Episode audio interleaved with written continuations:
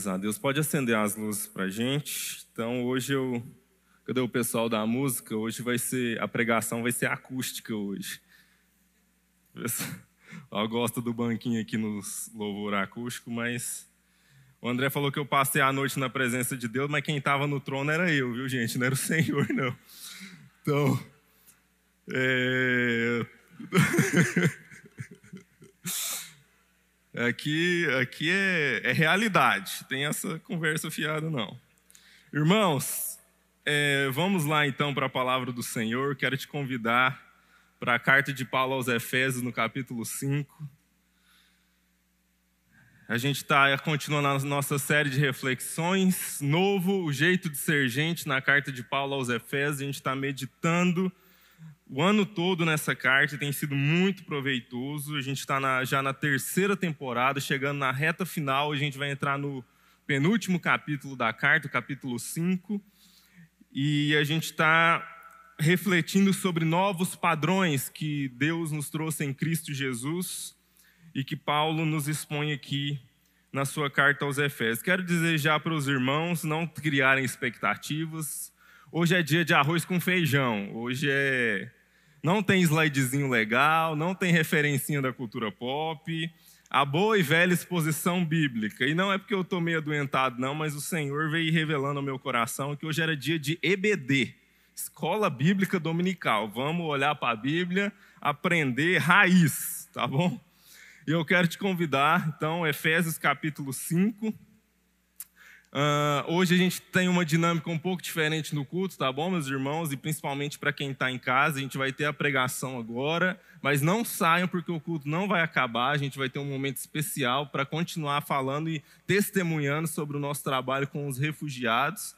Mas é, é, um conteúdo que a gente não pode expor na internet, então no final vou me despedir do pessoal de casa. E se você quiser, venha às 5 ou às 19 para você ver o que, que nós vamos falar aqui nesse tema tão importante, tá bom? Efésios capítulo 5, a partir do primeiro versículo, que diz: Sede, pois, imitadores de Deus, como filhos amados, e andai em amor, como também Cristo nos amou e se entregou a si mesmo por nós, como oferta e sacrifício a Deus em aroma suave. Mas a impundicícia e toda sorte de impurezas ou cobiça nem sequer se nomeiem entre vós, como convém a santos, nem conversação torpe, nem palavras vãs ou chocarrices, coisas essas inconvenientes, antes, pelo contrário, ações de graças. Sabei, pois, isto: nenhum incontinente, ou impuro, ou avarento, que é idólatra, tem herança no reino de Cristo e de Deus. Ninguém vos engane com palavras vãs, porque por essas coisas vem a ira de Deus sobre os filhos da desobediência. Portanto, não sejais participantes com eles. Pois outrora erais trevas, porém agora sois luz do Senhor. Andai como filhos da luz, porque o fruto da luz consiste em toda bondade e justiça e verdade provando sempre o que é agradável ao Senhor. E não sejais cúmplices nas obras infrutíferas das trevas, antes, porém, reprovai-as, porque o que eles fazem em oculto, o só referir é vergonha. Mas todas as coisas, quando reprovadas pela luz, se tornam manifestas. Quando reprovadas pela luz, se tornam manifestas, porque tudo que se manifesta é luz. Pelo que diz: Desperta, ó tu que dormes, levanta-te de entre os mortos, e Cristo te iluminará. Amém. Graças a Deus pela Sua palavra. Meus irmãos, existe um, para quem não sabe, né, eu cuido da área de comunicação aqui da igreja, existe um conceito na comunicação que em outras áreas é considerado uma coisa errada, mas em comunicação é uma coisa certa, que é redundância que é você, uh, principalmente em sistemas né, de comunicação, em sistemas, uh, interfaces digitais, sites, aplicativos, que é você colocar a mesma informação de diferentes jeitos, em diferentes lugares, para que a pessoa não perca aquela informação não importa por qual caminho que ela vá. E a Bíblia é extremamente redundante. Ela está sempre nos falando o óbvio, e hoje é mais um dia de falar sobre o óbvio. É dia de lembrar que subir é para cima e que descer é para baixo. E a Bíblia faz isso constantemente, porque a gente, igual adora do Procurando Nemo, e eu não aguentei cinco minutos sem falar em cultura pop, temos perda de memória recente. E a gente sempre esquece daquilo que aprendemos do Senhor. E a Bíblia sabe disso, e por isso ela está constantemente repetindo as mesmas coisas, para ver se a gente cria vergonha na cara e realmente vive de acordo com o que a palavra do Senhor nos ensina. E às vezes algumas pessoas olham para a Escritura e como lidam com ela no seu dia a dia, fora de sentar aí e ouvir uma pregação, mas com a sua Bíblia lá na sua casa, e, e acha que a Bíblia é é difícil, tem palavras difíceis de entender. E olha para alguém, tipo eu, que está aqui na frente e fala: puxa, como ele deve ter estudado para poder falar, pensar e dizer essas coisas. Eu gostaria até que fosse verdade, meus irmãos, mas eu, eu deveria ter realmente estudado mais. Assim, eu, eu não cheguei, eu fiz um curso teológico, mas não cheguei a fazer um seminário de nível superior. Mas, meus irmãos, a minha experiência é uma coisa que eu vejo um pouco diferente nos nossos dias é que, sinceramente, a grande e maior parte das coisas que eu aprendi sobre Deus e sobre a Bíblia, pasmem, eu peguei a Bíblia e li. É... Para mim, nenhum curso teológico se compara à simples leitura diligente da Escritura. É você e o Espírito Santo com a Bíblia aberta e ele te trazendo as revelações e os entendimentos sobre o que ele quer ministrar ao seu coração. O método é muito simples. Leia a Bíblia, compare com você mesmo, compare com o mundo à sua volta e reflita e medite sobre isso. É óbvio que nós podemos e devemos sim nos aprofundarmos, mas nós não estamos fazendo nem isso se estivéssemos ao menos diante da Escritura, lendo, meditando. Porque às vezes eu vejo que as pessoas têm algumas desculpas em relação às Escrituras, talvez sim alguns textos difíceis, teologicamente mais robustos, que trazem algumas coisas sobre escatologia ou algumas coisas mais conceituais, mas eu e você sabemos que o grosso, ame ao seu próximo como a você mesmo, e isso cada um de nós é capaz de entender muito bem. E é sobre essas coisas que eu quero compartilhar com os irmãos nessa manhã. Vamos para o texto. É... Eu estou vivendo uma fase, né? Estou aqui de, de pai solteiro, né? A Kelly está na viagem com as irmãs lá para a Europa. E eu até compartilhei com a Kelly essa semana, porque a Alice acabou e, e, para, minha, para o meu susto, porque eu achei que isso viria um pouquinho mais para frente, mas ela acabou de entrar na fase do porquê. E aí, meu amigo, é 150 porquês por minuto. Então, o porquê do porquê do porquê do porquê. E, e, eu já compartilhei um pouco dos irmãos sobre a minha relação com Deus e com a Escritura, de não ter medo de perguntar por quê para Deus a respeito das coisas que Ele colocou na sua Escritura. E a gente está aqui diante, no início do capítulo 5, na verdade começou um pouco uh, no capítulo 4, aí no verso 31, longe de vós toda amargura e cólera, ira e gritaria e blasfêmias. Uma coisa que eu gosto de chamar na Bíblia de lista de nãos. E nós temos algumas listas de nãos na Escritura, e o apóstolo Paulo é um mestre em dizer listas do que você não deve fazer, quais são as coisas proibidas, quais são as coisas erradas uma sequência de imperativos morais sobre o que nós não devemos fazer. E nós, crentes, muitas vezes para as pessoas lá fora, somos conhecidos como o povo das listinhas do não, né? Não? Oh, não pode fazer isso, não pode ir naquele lugar, não pode se comportar dessa maneira. E as pessoas têm essa ideia. E olham para a Bíblia e pensam: nossa, mas esse negócio de ser crente é chato demais, não pode isso, não pode aquilo, não pode naquele lugar, não pode fazer aquela coisa. E como Alice, eu não sei se você já parou e, e, questionou você mesmo, seu coração, sua fé, a Escritura e Deus sobre por que, que Deus deu tantos nãos para nós assim. Será que Deus ele está dizendo aqui longe de vós, dependendo da sua versão aí, vai ter uma, uma, uma coisa mais do nosso dia a dia, principalmente no versículo 4, nenhuma brincadeira imoral, piadinha, mas Deus é tão sem graça assim, ele não gosta de piada, ele não gosta que a gente faz brincadeiras, ele não gosta que a gente se divirta. Mas desde a minha adolescência, meus irmãos, a minha experiência é que eu, eu, eu fiz um, um compromisso meu com Deus, que eu só creria no Evangelho se ele fizesse sentido existencial, se ele tivesse uma lógica interna. Porque nunca me satisfez a ideia de que Deus deu um monte de ordem para a gente cumprir, porque ah, porque Ele é Deus e Ele pode. Afinal de contas, por que, que Deus me deu capacidade lógica e analítica e demandaria de mim comportamentos morais por mero capricho arbitrário? Ah, porque Deus não gosta e pronto, é isso. E aí eu tenho que aceitar isso e pronto. Mas por que, que Ele me deu capacidade de refletir sobre essas coisas? E essa é uma pergunta crucial para nós e que foi muito importante na minha formação cristã, entender qual é o sentido da lei moral.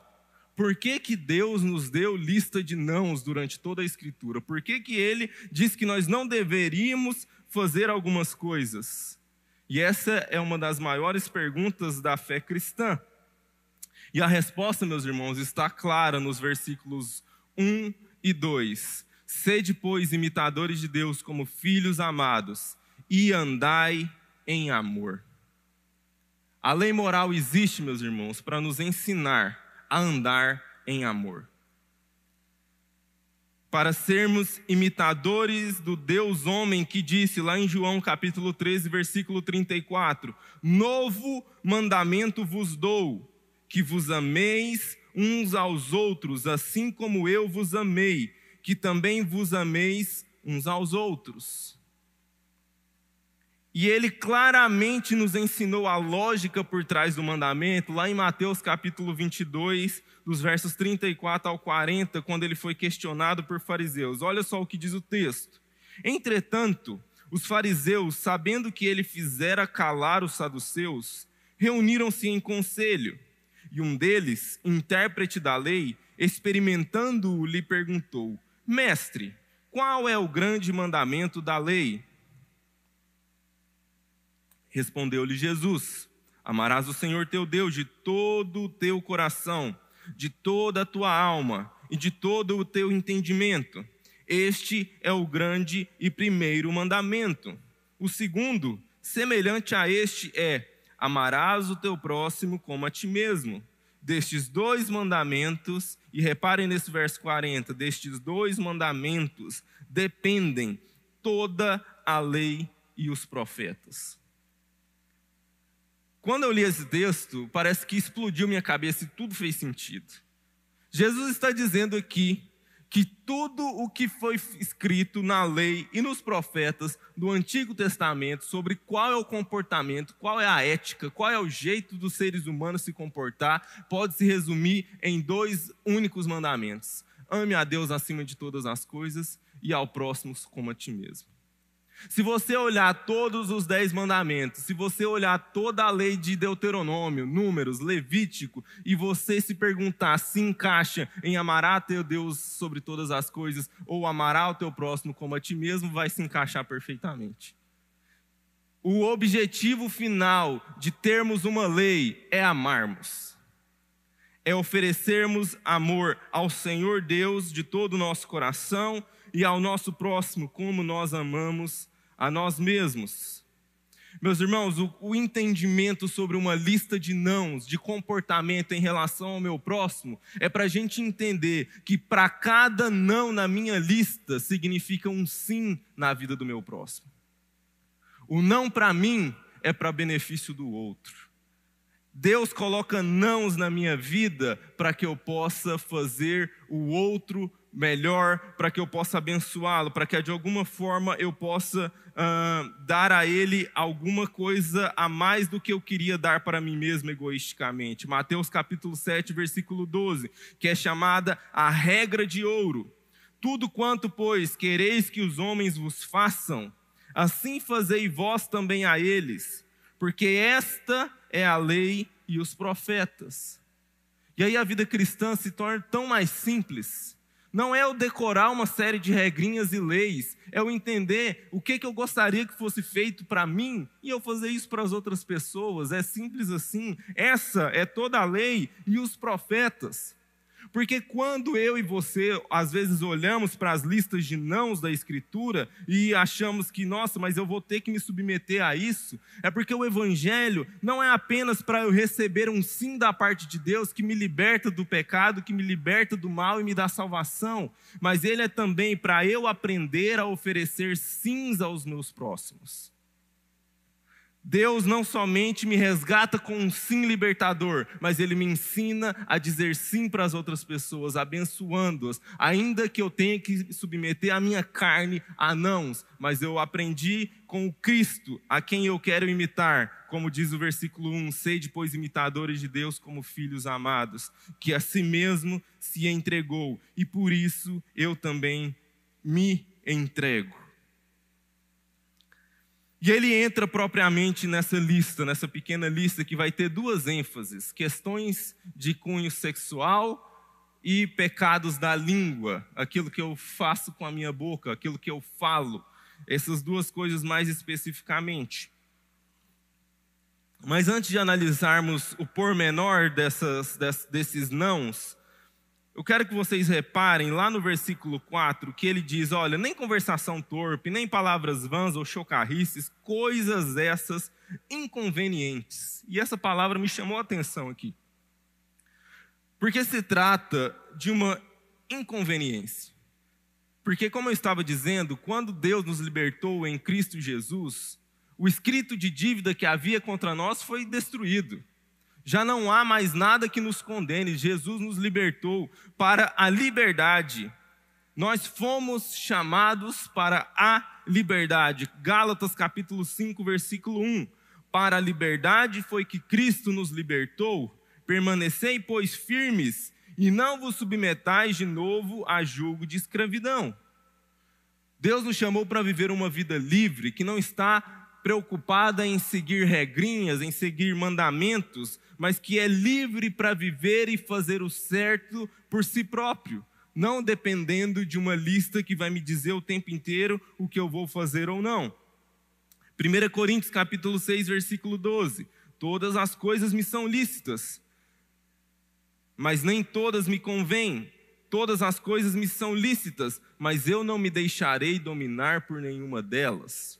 Essa é a, é a suma do que é ser cristão. É um cara extremamente livre para fazer o que ele quiser, mas ele tem a plena consciência, por ser tão livre, de que há certas coisas que não vale a pena fazer. E há certas coisas não vale a pena fazer, não somente porque é uma coisa ruim para mim mesmo, mas é porque é uma coisa ruim para o meu próximo. Porque em Cristo Jesus nós entendemos que nós somos livres do pecado, mas somos escravos do amor. Nós vivemos e morremos pelo amor àquele que está ao nosso lado, ao nosso próximo. Lá em Romanos capítulo 13, versículo 8, Paulo vai dizer isso com mais clareza. A ninguém fiqueis devendo coisa alguma, exceto o amor com que ameis uns aos outros. Ou seja, eu não devo nada a ninguém em Cristo Jesus, eu fui liberto. Eu não tenho nenhuma amarra, é o que o Marcão sempre gosta de falar e eu sempre lembro disso, que é ser livre de todos para poder abençoar todos.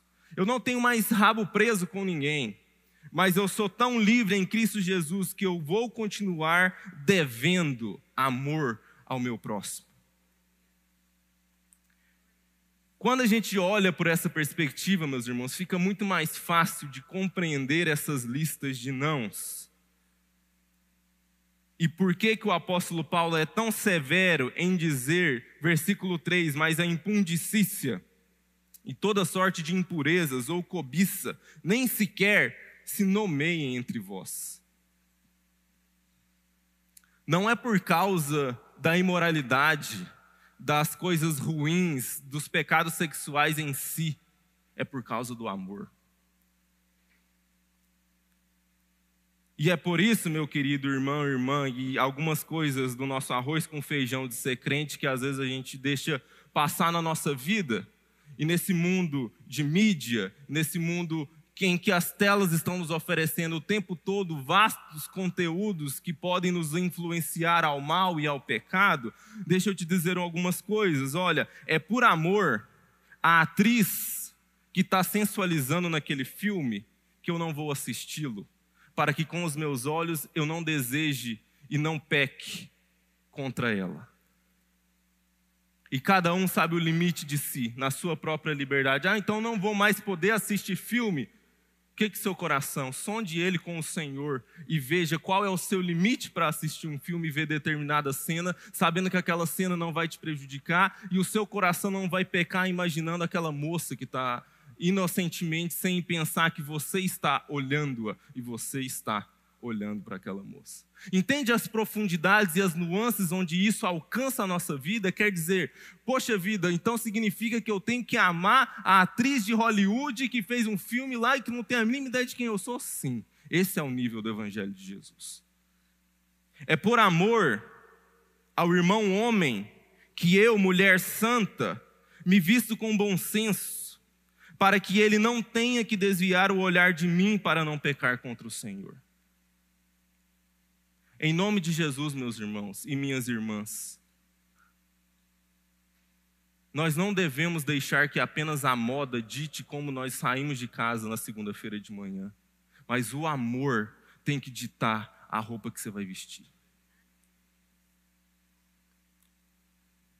É por amor à minha esposa que eu não permito nem sequer iniciar uma conversa imprópria com outra mulher no trabalho.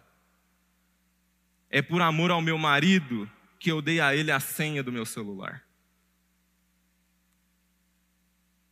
Não se trata, meus irmãos, de nenhum pecado em si, porque o pecado verdadeiro é o egoísmo de eu querer satisfazer os meus próprios desejos e não amar ao próximo, seja ele quem for. E o texto continua no versículo 4, agora falando sobre os pecados da língua, nem conversação torpe nem palavras vãs ou chocarrices, coisas essas inconvenientes, antes, pelo contrário, ações de graças. Olha como é interessante a escritura e essa coisa das palavras difíceis ou não na, na, na Bíblia. Que aqui a gente tem uma palavra que eu fiz questão, né, de. Eu, como alguns tempos no começo da série eu falei que é, ler ler Efésios e não ler Beneplácito não faz nenhum sentido. Então a gente tem que ler na revista e atualizado nas versões mais antigas. E eu acrescento agora chocarrices. Não dá, não, não tem nenhuma graça ler Efésios se não está escrito chocarrices. Mas é interessante, né? Alguém, quem aqui não sabe o significado do dicionário da palavra chocarrice? Eu não sei, gente, assim, se vocês são mais estudiosos que eu. E eu fiz questão de nem pesquisar. Sabe por quê, meus irmãos? Porque eu posso não saber o significado do dicionário dessa palavra chocarrice. Mas quando alguém fala uma chocarrice, eu sei exatamente o que é uma chocarrice. E é assim que Deus vai nos ensinando a Escritura. Porque o Espírito está lá, a palavra, o ensinamento de Jesus está lá para o meu coração entender aquilo que ele está querendo dizer. E mais uma vez, meus irmãos, aquilo que eu faço com a minha boca, as palavras que saem da minha boca, não significa simplesmente que Deus não gosta de uma piadinha suja, ou que não há uma.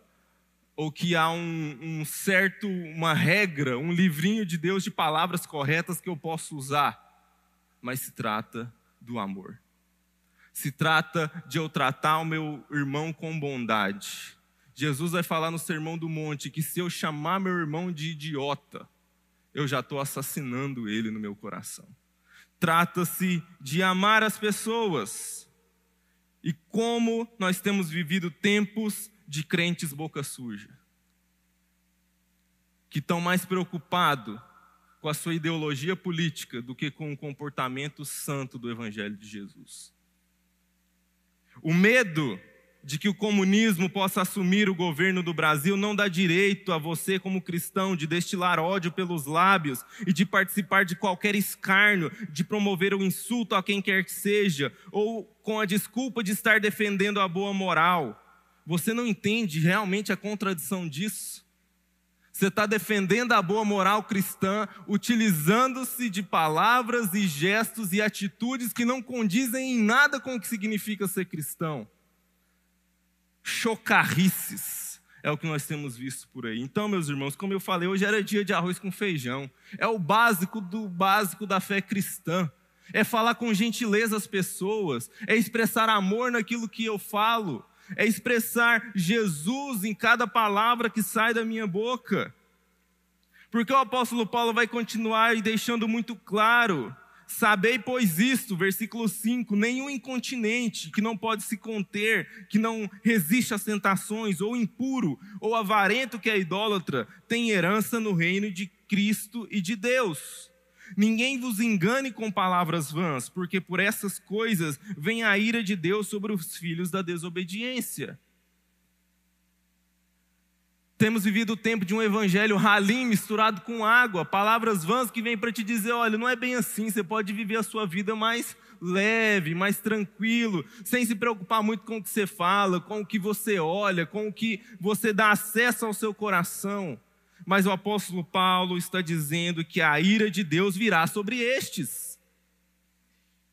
Nós esquecemos da doutrina da, do inferno, nós esquecemos de que haverá um julgamento num trono branco em que o Senhor santo acima de todas as coisas, irá separar ovelhas de bodes e vai dizer até mesmo aqueles que dizem: Senhor, Senhor, em teu nome eu fiz muitas coisas, afaste-se de mim, pois eu nunca vos conheci.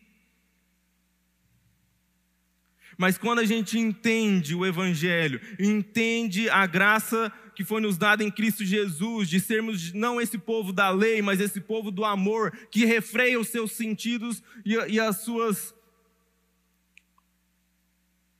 E as suas pulsões por amor me faz entender que não são os imorais que não herdarão o reino dos céus. São os egoístas sem amor que não herdarão o reino dos céus são aqueles que estão só preocupados consigo mesmo em satisfazer os próprios prazeres, as próprias necessidades. Esses é que não herdarão o reino dos céus. E que manifestam seu egoísmo de diversas maneiras, em imoralidades sexuais, em chocarrices e em todas essas outras coisas. Mas no fim, no fim de tudo, é só falta de amor mesmo. Jesus ensina isso com muita clareza em Mateus capítulo 5, versículos 43 a 48. Ouvistes o que foi dito: amarás o teu próximo e odiarás o teu inimigo. Eu, porém, vos digo: amai os vossos inimigos e orai pelos que vos perseguem, para que vos torneis filhos do vosso Pai celeste. Porque ele faz nascer o seu sol sobre maus e bons e vir chuvas sobre justos e injustos. Porque se amardes o que vos amam, que recompensa tendes? Não fazem os publicanos também o mesmo? E se saudardes somente os vossos irmãos, que fazeis demais? Não fazem os gentios também o mesmo? Portanto, sede vós perfeitos, como perfeito é o vosso Pai Celeste. Sede, pois, imitadores de Deus, como filhos amados. Mas o que eu quero chamar a atenção nesse trecho do Sermão do Monte é que ele está justamente dizendo o significado de santidade. A palavra santo significa aquele que é separado, aquele que é diferente. E aí Jesus está dizendo: olha, se você cumprimentar só as pessoas que te cumprimentam de volta, que diferença faz? Os ímpios, os pecadores, os muçulmanos, todos os os que não professam a fé em Jesus fazem a mesma coisa. Que vantagem você tem sobre eles? Não, você tem que ser muito mais profundo. Você é chamado a amar até os seus inimigos. Nós somos o que a gente gosta de chamar teologicamente de comunidade de contraste. Somos uma comunidade que vive uma maneira de viver tão diferente do mundo lá fora, que não dá repulsa nas pessoas, mas dá vontade delas serem igual a gente. A tristeza no meu coração hoje, meus irmãos, é que parece que no nosso país, quanto mais a igreja de Jesus aparece, menos vontade o povo tem de ser igual a ela. Era melhor a igreja estar escondida, fora da mídia. Era melhor a igreja estar reunida em caverna do que a gente dando esse testemunho como a gente tem dado nesse país. E quando olhamos para dentro de nós, da nossa comunidade, às vezes a gente está lá na comunicação e vai fazer um post no Instagram da igreja. A hora que você abre o Instagram da igreja, você toma um susto. Com as irmãs no Instagram da igreja. Ou com os irmãos também, né? Porque eu vou te contar. Às vezes, quando a gente olha para a rede social de alguns irmãos, e olha que antigamente era isso, né? Era interessante que as pessoas se preocupavam em esconder, em fazer as coisas meio assim mas hoje em dia, meu amigo, parece que nenhum irmão da igreja olha o seu Instagram. Deixa eu te contar o segredo, eles olham. Mas esses, alguns irmãos têm cheiro de ímpio, falam como ímpio, se vestem como ímpio, só se preocupam com os próprios interesses como ímpio. Você não vê uma postagem falando sobre justiça social, você não vê nada falando sobre o amor ao próximo, sobre socorrer os necessitados. Você vê o tempo todo falando sobre ganhar dinheiro, sobre subir na vida, sobre viagens, sobre férias. Mas graças a Deus eles estão no culto todo domingo.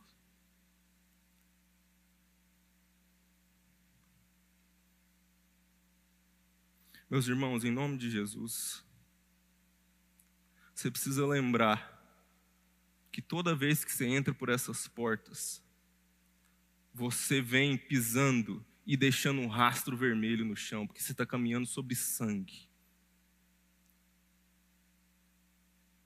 Porque olha o que diz em Hebreus capítulo 11, dos versos 32 a 38. Que mais direi? Certamente me faltará o tempo necessário para referir o que há a respeito de Gideão de Baraque, de Sansão, de Jefté, de Davi, de Samuel e dos profetas, os quais, por meio da fé, subjugaram reinos, praticaram a justiça, obtiveram promessas, fecharam a boca de leões, extinguiram a violência do fogo, escaparam ao fio da espada, da fraqueza tiraram força, fizeram-se poderosos em guerra, puseram em fuga exércitos de estrangeiros. Mulheres receberam pela ressurreição os seus mortos, Alguns foram torturados, não aceitando o seu resgate para obterem superior ressurreição. Outros, por sua vez, passaram pela prova de escárnios e açoites, sim, até de algemas e prisões. Foram apedrejados, provados, cerrados pelo meio, mortos a fio de espada, andaram peregrinos, vestidos de peles de ovelhas e de cabras, necessitados, afligidos, maltratados, homens dos quais o mundo não era digno, errantes pelo deser, pelos, de, pelos desertos, pelos montes, pelas covas, pelos antros da terra.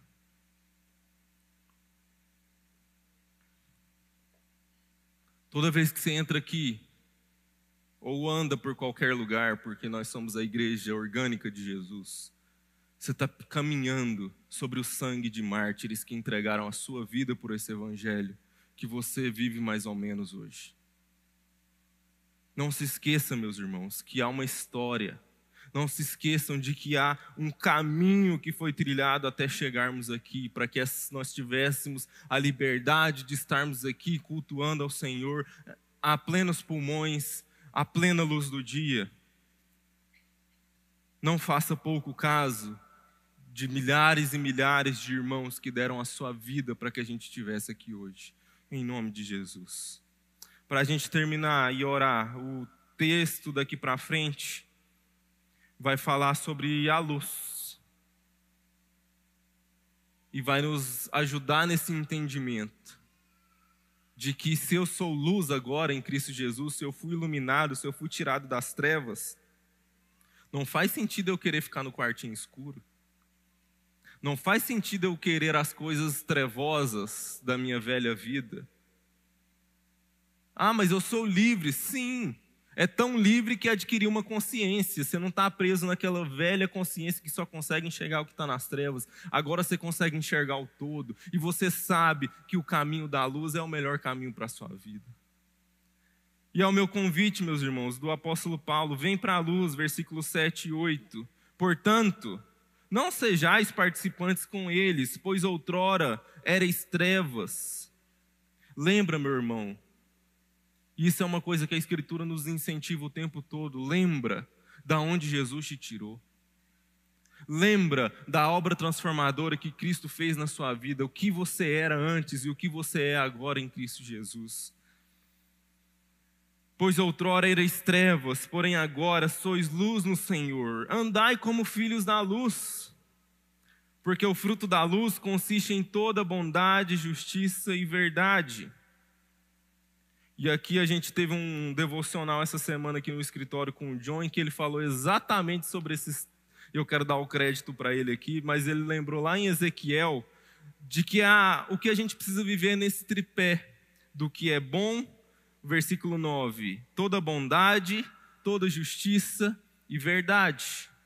Vivendo naquilo que é bom, nas coisas que são boas, mas também aquilo que traz a justiça sobre a terra, mas também aquilo que é verdadeiro. Eu aprendendo a viver na dinâmica desse tripé, é como eu vou viver uma boa vida, uma vida na luz. Porque o versículo 12, o que eles fazem em oculto, só referir é vergonha, mas todas as coisas, quando reprovadas pela luz, se tornam manifestas. É interessante, né, o que esse termo que ele usa de que as coisas são reprovadas pela luz. É o pego no pulo.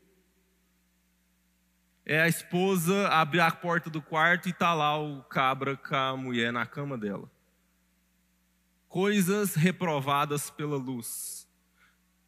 É interessante, meus irmãos, por mais que você tenha um ambiente gigante, todo escuro, a luz não consegue, aliás, as trevas não conseguem deter a luz. Eu posso ter uma lanterninha desse tamanho aqui, que todo mundo vai ver essa luz, independente do quão escuro esteja o ambiente. Lucas capítulo 12, versículos 3 a 5. Jesus vai dizer: Porque tudo que dissestes às escuras será ouvido em plena luz e o que dissestes aos ouvidos no interior da casa será proclamado dos eirados. Digo-vos, pois, amigos meus, não temais os que matam o corpo, e depois disso nada mais podem fazer. Eu, porém, vos mostrarei a quem deveis temer. Temer, temei aquele que, depois de matar, tem poder para lançar no inferno. Assim digo-vos, a este devei temer. Nada ficará oculto que não seja revelado, meus irmãos. E é por isso que o apóstolo Paulo termina com isso que provavelmente era um hino da igreja primitiva: Desperta, ó tu que dormes, levanta-te de entre os mortos e Cristo te iluminará. E esse é meu apelo para a sua vida nessa manhã, meu irmão, você que está em casa, em nome de Jesus, desperta Desperta desse cristianismo adormecido da sua vida. Desperta dessa fé morna que não que não traz o seu coração de fato para viver e encarnar esse amor em Cristo Jesus.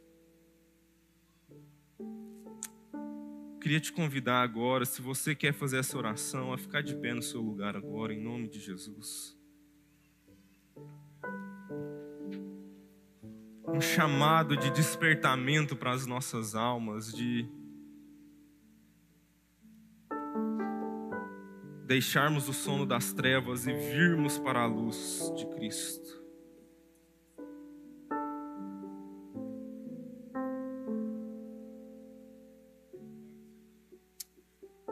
Ah, Senhor Jesus. Obrigado, Senhor Jesus. Porque o Senhor não nos deu nada para fazer além de imitar o que o Senhor fez. Porque se o Senhor nos pede para amar hoje, é porque o Senhor nos amou quando nós odiávamos o Senhor. Porque se o Senhor nos pede para estender a mão ao nosso próximo, é porque o Senhor estendeu a mão e nos tirou de um lamaçal de pecado.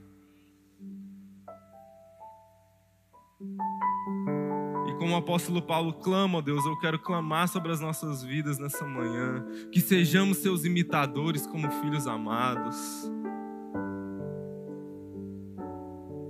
Que possamos seguir o exemplo de Cristo, que a si mesmo se entregou e amou até o fim, até a morte morte de cruz.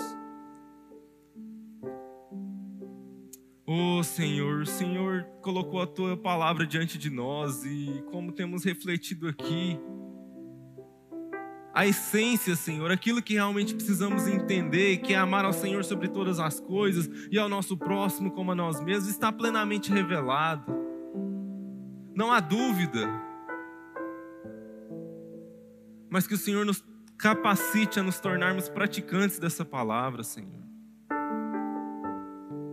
Ah, Senhor, que possamos olhar para dentro de nós mesmos e sondar o nosso coração sobre, ó Deus, o que temos usado a, a nossa liberdade cristã como desculpa, ó Deus, para voltar para as trevas. Revela, ó Deus, nos nossos corações aquilo que, que nós temos entregado a nossa alma, ó Deus, aos nossos próprios desejos egoístas, ó Deus. Temos deixado de amar as pessoas em todos os níveis. Ah, Deus, acende em nossos corações de novo o amor, ó Deus. Acende em nossas vidas, ó Pai, o desejo sincero, ó Pai, de estender a mão a quem quer que seja, Senhor. De olhar, ó Deus, para aquele meu inimigo que eu sei que está fazendo o que é errado, que eu sei que está perdido, mas não olhar para ele com ódio que ele seja destruído, mas com compaixão de quem quer que ele seja resgatado de quem quer que ele seja salvo, de quem quer que ele seja tirado desse lamaçal, em nome de Jesus. Dá-nos o coração de Jesus, Senhor. Dá-nos, ó Deus, o mesmo sentimento que houve em Cristo Jesus, que não julgou com usurpação ser igual a Deus, mas a si mesmo se humilhou e se entregou, Deus, assumindo a forma, Deus, de homem. Ah, Deus, continua falando aos nossos corações. Revela a tua vontade no nosso meio, ó Deus. Desperta-nos, ó Deus. Desperta-nos para andarmos na luz. É nossa oração em nome de Jesus.